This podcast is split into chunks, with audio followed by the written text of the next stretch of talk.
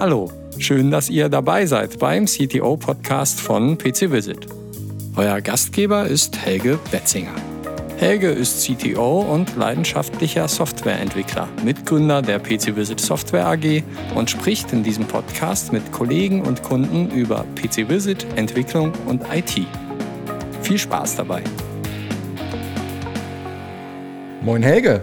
Moin Steffen. Schön, dich wieder zu hören hier. Ja, gleichfalls. Welche Folge sind wir da eigentlich jetzt überhaupt? Uff. Die dritte, ne? Da fragst du mich. Du zählst immer so gut mit.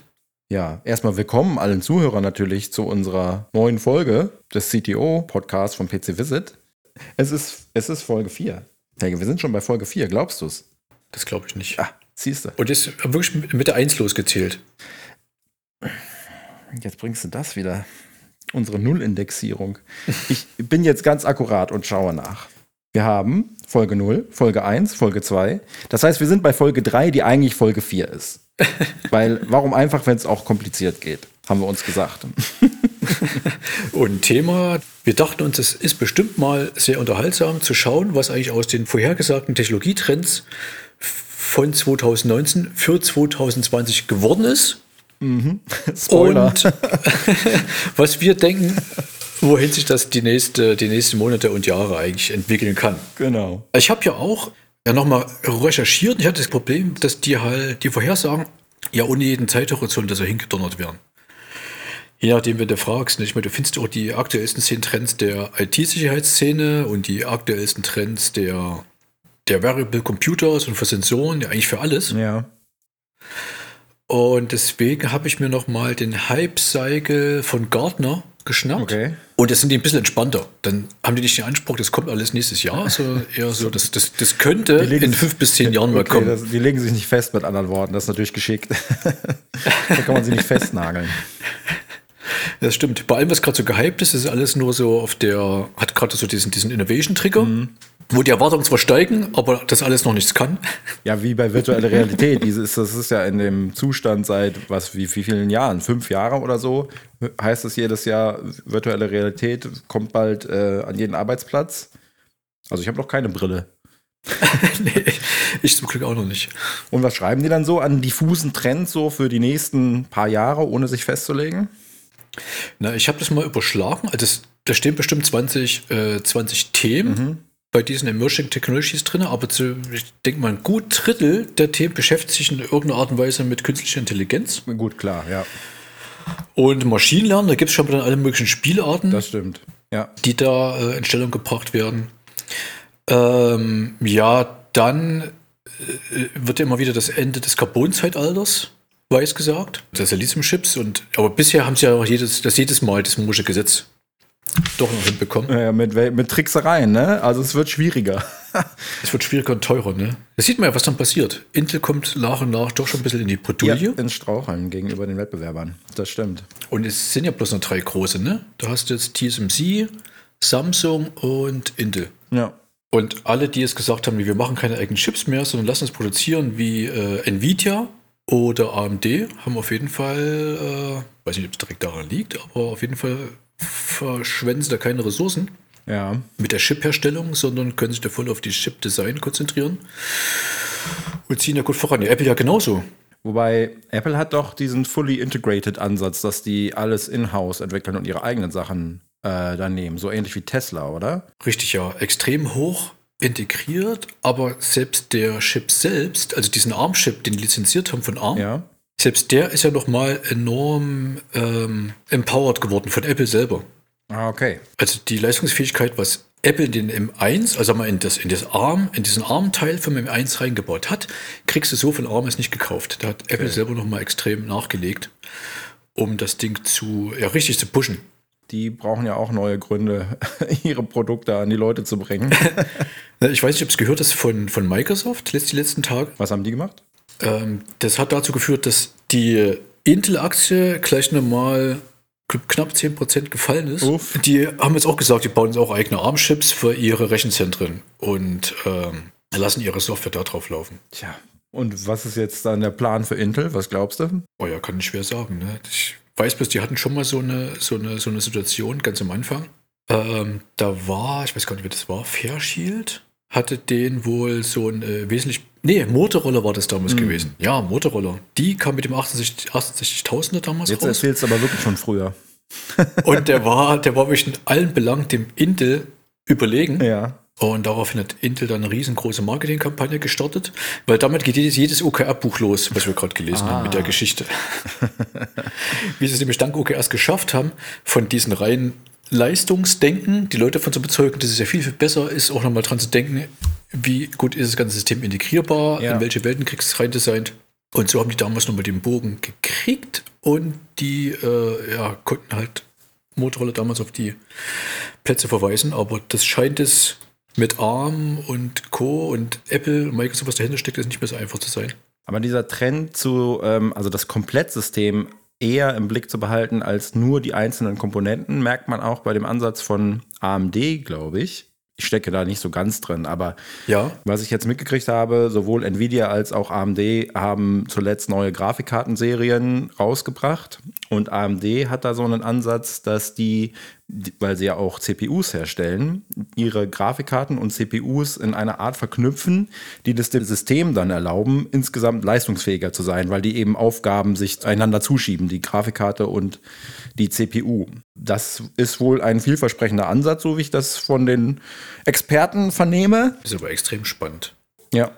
Also von wo da überall so Druck auf einmal herkommt, ne? das war ja vor Jahren noch undenkbar. Da waren die scheinbar alle so festgelegt und spezialisiert. Ja, Und jeder hatte so seine Rolle und jetzt fangen dort alle an, in den anderen Gebieten zu wildern und mal die Fühler reinzustecken. aber wie gesagt, das also Moore's Law noch einzuhalten, da muss man jetzt erfinderisch werden, weil allein mehr Transistoren auf der Platine es nicht mehr so richtig bringen. Ne? Deswegen jetzt eben neue Ansätze. Das ist wahrscheinlich ein Trend, der sich beibehalten wird über die ganzen 20er, die neuen 20er hinweg. Das kann gut sein. Also bei Gartner hatte ich ja nochmal recherchiert. Ja. Dort äh, haben die nochmal einen kurzen Einblick gegeben in den Stand der DNS-Computer. Das ist als Trend mit aufgenommen, als äh, Technologie-Hype. Aber es gibt wohl nicht mehr als rudimentäre Ansätze. DNS-Computer, also biologische Computer? Biologische Computer, ja. Du hast ja, ähm, es gab doch ganz früher schon mal in den 50er Jahren, gab es ja analoge Computer. Ja. Also wo das halt, die nicht einfach nur 0,1 gerechnet haben, ne, wo halt praktisch jeder Zwischenwert Mhm. galt.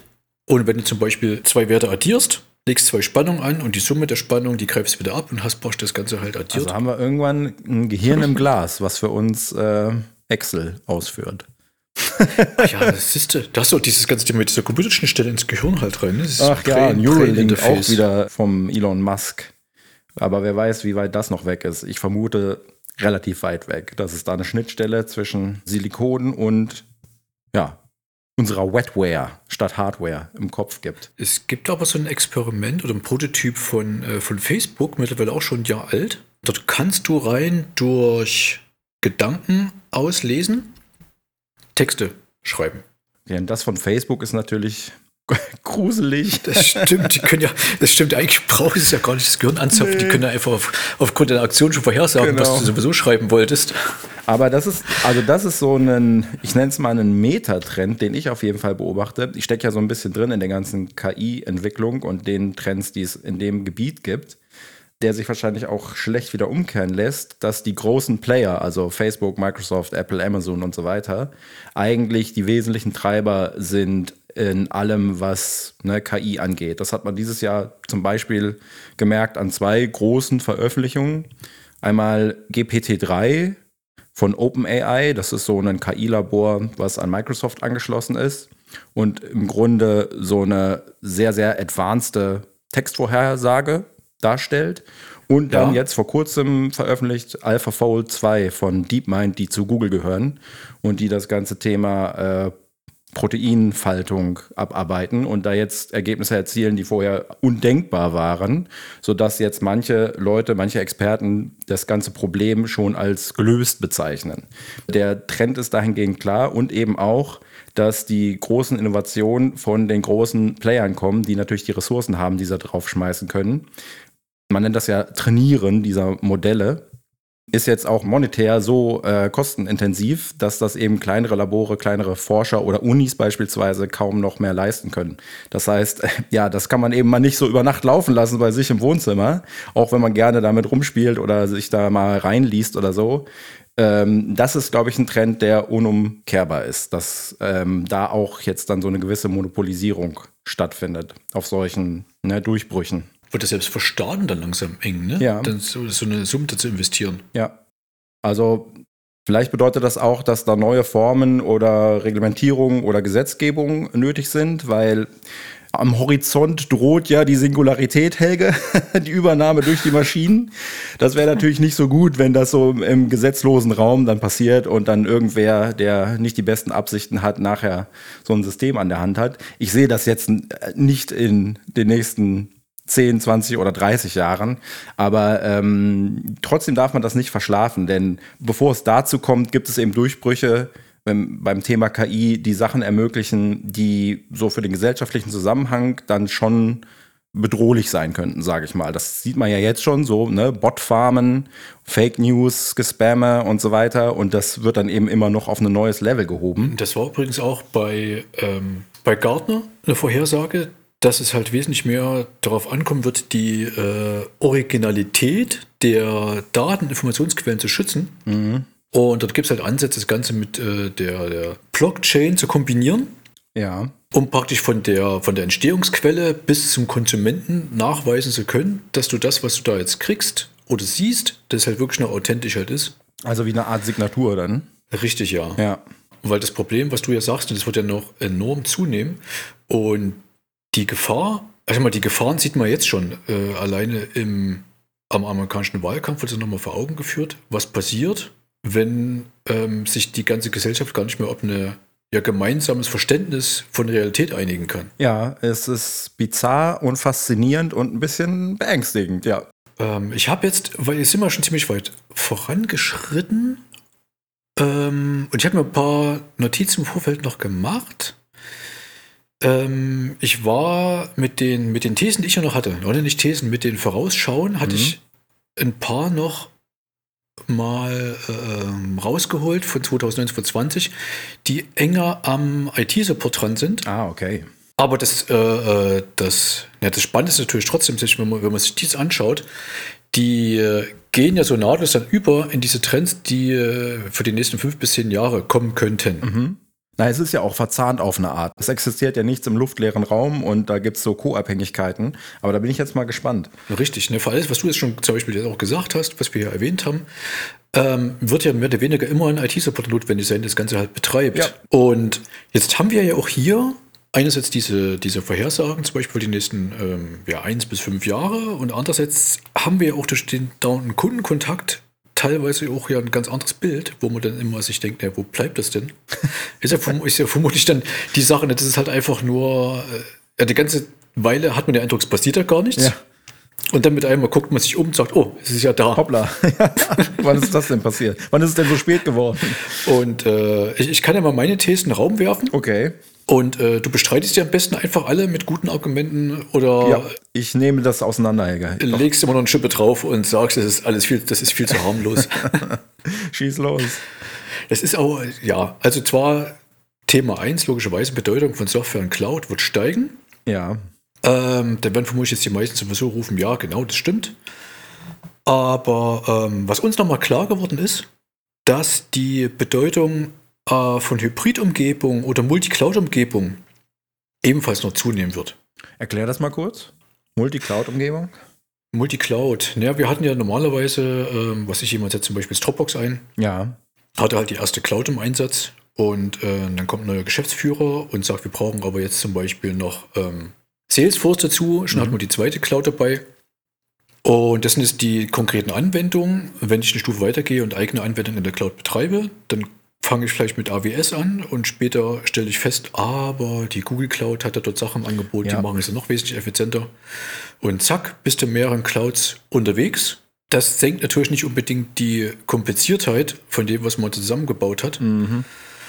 Und äh, ja, man kennt es ja, ne? sobald die erste Anwendung dann dort läuft, die businessrelevant ist, dann wird die auch sehr schnell nicht mehr abgeschaltet. Also es gibt da so ein Login Effekt, ne? Richtig, ja. Durch den Anwender, äh Quatsch, durch den Anwender, durch, die, durch den Cloud-Anbieter Ja. gefördert. Ja. Muss man halt natürlich schon ein bisschen aufpassen. Plus halt natürlich einfach durch die Historie und die Anforderungen, die sich ändern und vielleicht das nächste Mal besser zum anderen Cloud-Anbieter passen, passiert es relativ schnell, so dass wir eigentlich denken, es ist eigentlich nicht realistisch davon auszugehen, dass man das irgendwie konsolidiert bekommt. Ja. Und schon gar nicht bekommt man es, denke ich, konsolidiert, wenn man selber wiederum für 10, 20, 50, 100 Kunden verantwortlich ist. Ja. Über die Kundenmasse hinweg wird es nicht mehr gehen. Und was da spannend ist, das ist natürlich dann der, der Trend, was Gartner dann sagt, was vielleicht in fünf bis zehn Jahren halt ist. Da wird es halt kommen, dass diese, diese Welt sich noch wesentlich mehr fragmentiert und diese Computing Power, sagen wir, diese die Computing Edges viel mehr an den, äh, an den Kunden oder an den Menschen halt ranrücken werden, aber das führt natürlich zu einer viel, viel größeren Heterogenität als heute. Also ich sehe speziell jetzt für EU, sage ich mal, aber auch für Deutschland die Chance, dass ähm, mit so Sachen wie der DSGVO Unternehmen jetzt entstehen könnten, die möglichst all das schon mitdenken und, wenn sie klug sind, untereinander eben kompatibel sind. Aber ich denke, was die Geschichte immer zeigt, ist, dass derjenige, der Marktführer ist, eigentlich kein Interesse daran hat, äh, für Standardisierung zu sorgen. Ich meine, sobald jemand dort den Markt beherrscht, wird er halt äh, nicht seinen Halt drin versuchen, dort weiter innovativ zu bleiben, sondern versuchen, den Markt äh, für Wettbewerber, für seine Wettbewerber dicht zu machen, indem er zum Beispiel Markteintrittsbarrieren halt äh, äh, erschafft. Und da hilft halt nicht Standardisierung, sondern genau das Gegenteil. Tja. Ich hatte aber jetzt noch ein paar andere Trends. Ja, ganz genau. Also, was du ja auch schon gesagt hast, wir können davon ausgehen, dass Compliance-Regeln, also wie DSGVO, da gibt es ein paar mehr äh, Gesetze dieses Jahr noch, was da rauskommen in Europa, dass es halt zunimmt. Ja. Ähm, dass aber auch Sicherheitsbedrohungen nochmal extrem zunehmen werden, wie jetzt kürzlich halt erst, ne, mit Ja. Ja. äh, bei SolarWinds eindrucksvoll nachgewiesen. Mhm. FireEye, richtig? FireEye, das waren die, die es rausgekriegt hatten. Ne? Und jetzt, jetzt hatte ich noch mal, mal zusammengetragen, was eigentlich so die, die Engpässe in der heimischen IT-Systembetreuung sind, die die Adaption von diesen ganzen tollen Trends Ja. bremsen. Ja. Ähm, jetzt habe ich mein Favorit, das ist die IT-Kompetenz bei Endanwendern. Ich stimme zu. ähm, ja, äh, man kennt das ja. Man reist, normalerweise reist man, wenn wenn nicht gerade 2020 und Corona ist, zu den Verwandten und kommt nach Hause und hat dann erstmal in der Heimat IT-Support geleistet für alle. Das heißt, ein Windows XP nochmal dann äh, aktualisiert auf eine neuere Version und so weiter und so fort. Ja, die Kompetenz bei den Endanwendern ist ein Bottleneck. Und äh, ich weiß nicht, ob es mit KI irgendwie äh, da Möglichkeiten gibt, aber ich sehe nicht so viele Möglichkeiten, dass sich das ad hoc ändern lässt.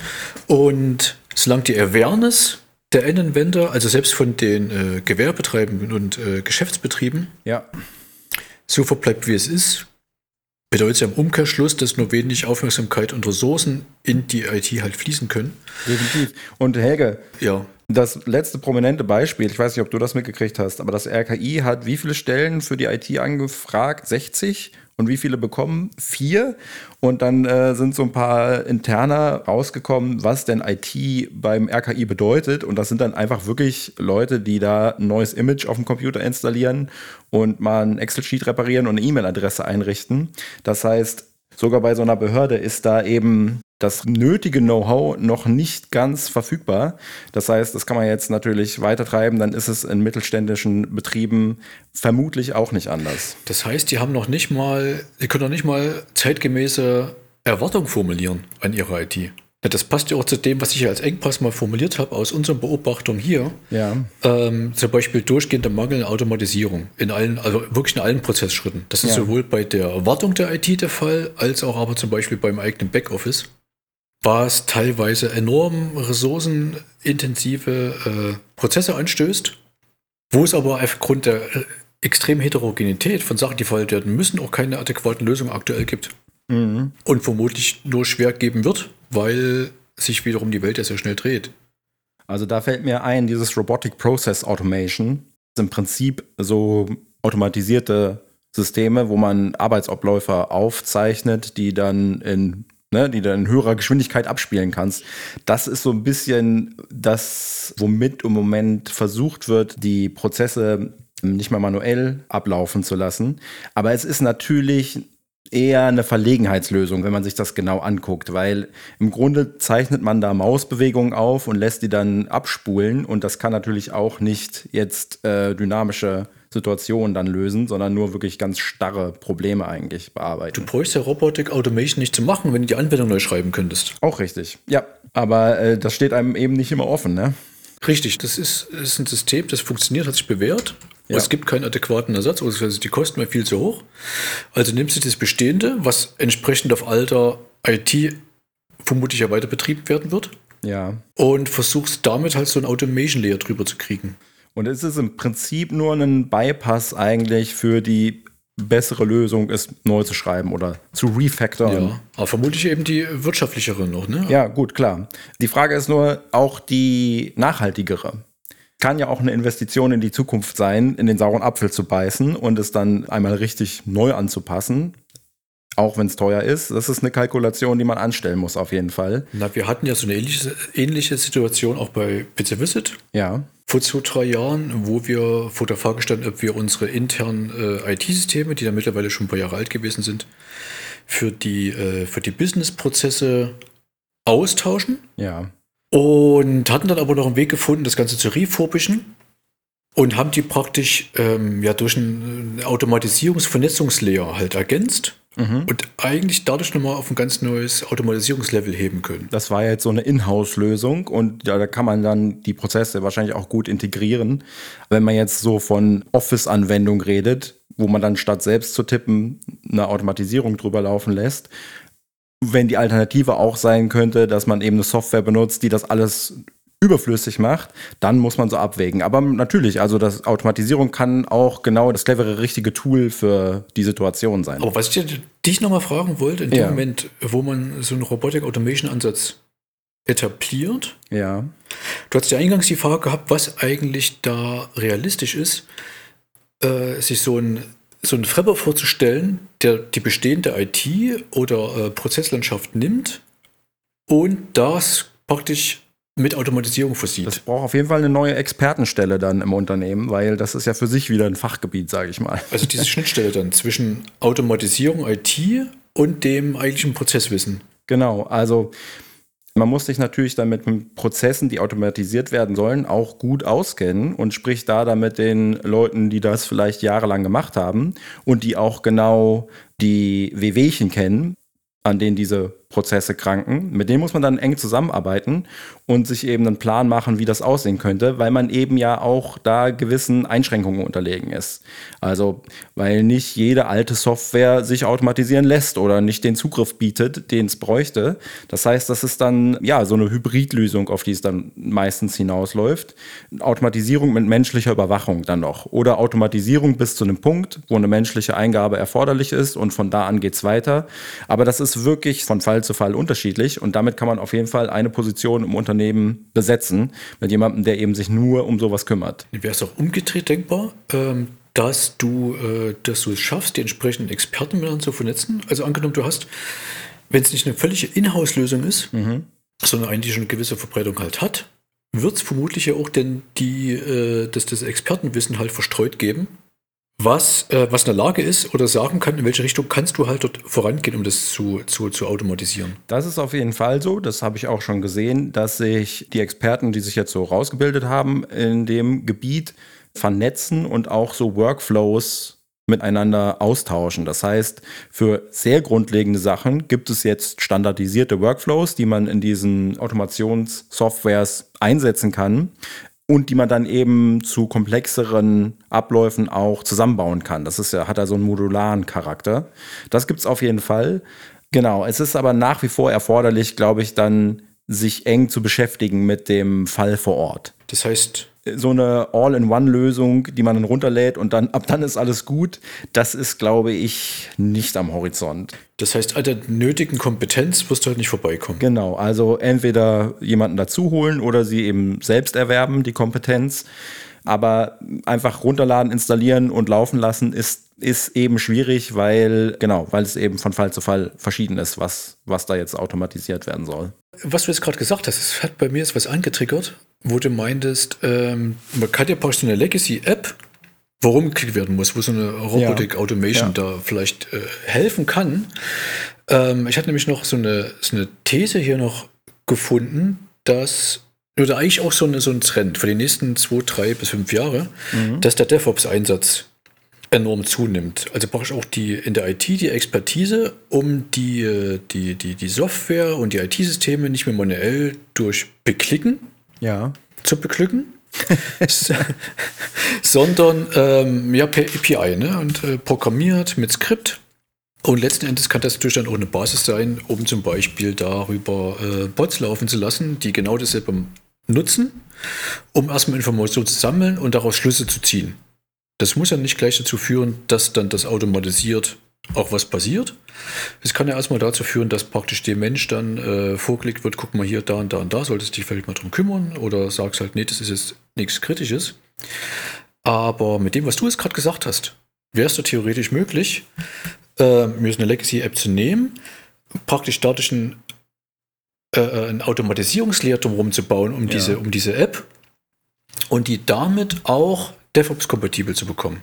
Oder was denkst du?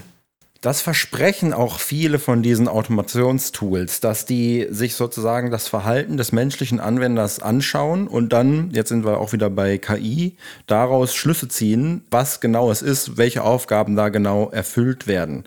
Ähm, Das ist das Versprechen, was da herrscht. Das muss dann natürlich die, den Praxistest bestehen und es ist dann auch immer noch Feintuning nötig. Aber im Grunde ist das ja genau sowas, wie du beschreibst, so ein, so ein Rapper um das Legacy-Programm drumherum, was ähm, durch ja, cleveres Auswerten und Beobachten des Nutzerverhaltens dann eben selbstständig feststellt, wie dieses alte Programm dann im Zweifelsfall eben zu bedienen ist, ohne genaue Kenntnisse von dem Programm selber zu haben, also ohne Zugang zum Quellcode zu haben und so weiter und so fort. Einfach durch ne, schauen, was macht der Mensch, ohne dass man jetzt auch auf einen Record-Button drückt und dann die Maus von A nach B bewegt und klickt und so weiter.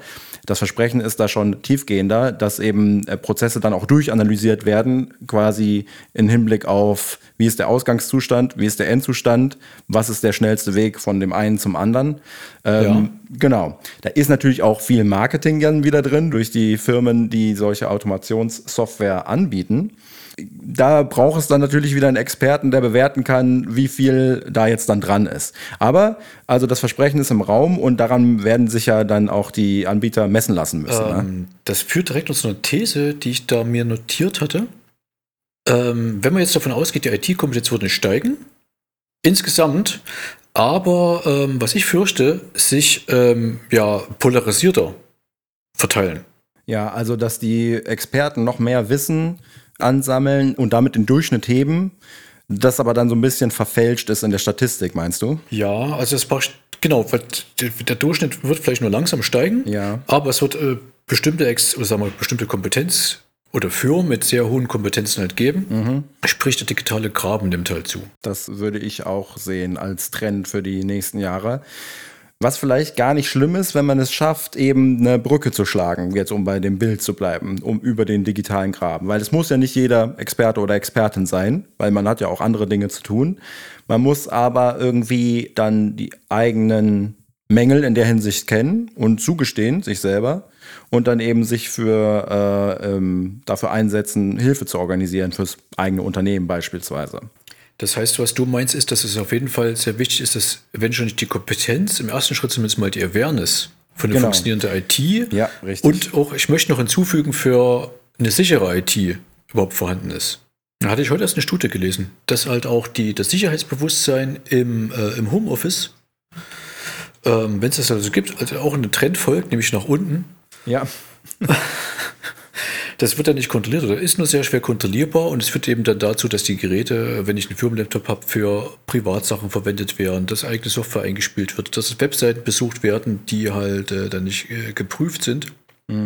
Ähm, diese ganze Palette, das klingt halt auch allein für sich nochmal nach sehr viel Arbeit jetzt in 2021. Also den IT-Supportern wird die Arbeit auf jeden Fall nicht ausgehen, auch wahrscheinlich im Jahr 2022 noch nicht, aber in 2021 erst recht nicht, genau. äh, weil Homeoffice wird uns ja auch noch eine Weile begleiten, ist jetzt meine äh, Prognose, von der ich glaube, dass, dass ich mich auch nicht weit aus dem Fenster lehne. Das heißt, auf den Trend können wir uns auf jeden Fall einigen. Ja. Die IT-Arbeit und der Bedarf an IT-Service wird auf jeden Fall zunehmen. Genau. Wie auch immer das dann umgesetzt werden wird. Ja, und da auch der Appell an alle unsere IT-Supporter, versucht auch ein bisschen Awareness zu schaffen.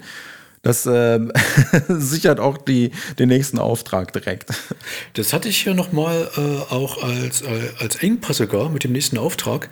Das ist ja seit Jahren, wird halt auch immer ähm, ja, vorhergesagt, der Tod des Geschäftsmodells Zeit gegen Geld. Mhm. Aber aus dem, was wir halt hier erfasst haben, lässt sich eigentlich eher erkennen, dass dieser, dieser Ansatz eigentlich nur sehr, sehr schleppend halt verschwindet. Also ja. sehr ein ganzer Großteil, ich schätze mal roundabout vielleicht 70, 80 Prozent, arbeiten durchaus noch nach dem Prinzip Zeit gegen Geld. Ja. Woran immer das liegt. Ob jetzt die Endkunden, die Kundeskunden dort einfach nur zu, zu misstrauisch sind um sich dort auf eine äh, äh, modernere Vertragsbeziehung einzulassen. Mach mal ein paar Beispiele. Was wäre denn moderner? Naja, es gibt ja immer diesen, diesen, diesen sogenannten neuen Ansatz, auch vielleicht einfach nur ein alternativer Ansatz und gar nicht ja. so neu, dass man sagt, Managed Services und ich liefere dir praktisch jetzt ähm, für einen pauschalen Preis X pro Monat eine bestimmte festgelegte IT-Dienstleistung. Mhm.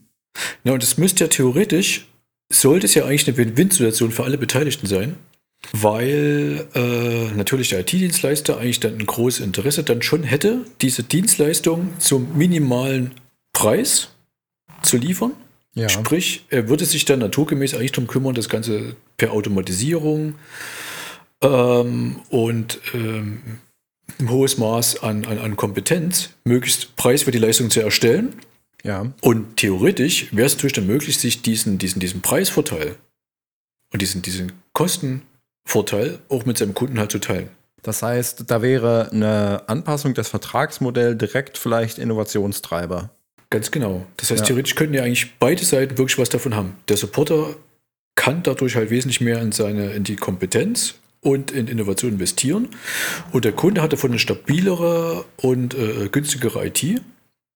Aber irgendwas, was ich jetzt dir auch nicht sagen kann, woran es liegt, hemmt halt dieses, hemmt halt dieses Modell. Das finden wir noch raus. Das finden wir raus. Vielleicht beim nächsten Stammtisch. beim nächsten Stammtisch und vielleicht beim nächsten Podcast. Vielleicht haben wir da schon neue Informationen dazu. Genau. Wir hoffen mal, dass die, dass die nächsten Stammtische alsbald wieder nicht mehr nur digital sein müssen, sondern analog stattfinden können. Ich klopfe auf Holz. So, Gut, Steffen. Ja. Es war mir eine Freude, unsere Folge. Ja.